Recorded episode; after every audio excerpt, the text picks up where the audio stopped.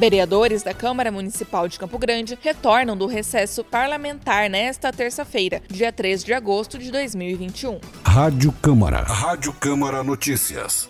A volta das atividades parlamentares marca também a retomada das sessões presenciais no plenário Oliva Inciso, devido à redução do número de casos de Covid-19 em Campo Grande. Em segunda discussão e votação, serão votados três projetos em plenário. O projeto de lei número 9.950 de 2021, de autoria do vereador Beto Avelar, que institui a Semana Municipal da Agricultura Familiar no município de Campo Grande. Também o projeto de lei 10.060 de 2021, de de autoria do vereador William Maxud, que institui o Dia Municipal em homenagem e gratidão aos profissionais da saúde que atuaram na linha de frente contra a Covid-19. E, por fim, o projeto de lei 10.073 de 2021, que institui no município de Campo Grande o Dia Municipal do Tradutor Intérprete da Língua Brasileira de Sinais, as Libras. A proposta é de autoria dos vereadores Silvio Pitu e Otávio Trade. A sessão contará ainda com a participação da promotora doutora Gisca Sandri Trentin, titular da 50 Promotoria de Justiça da comarca de Campo Grande, que fará uso da tribuna para falar sobre o projeto de lei número 10.068 de 2021, que autoriza a criação do Fundo Municipal para Políticas Penais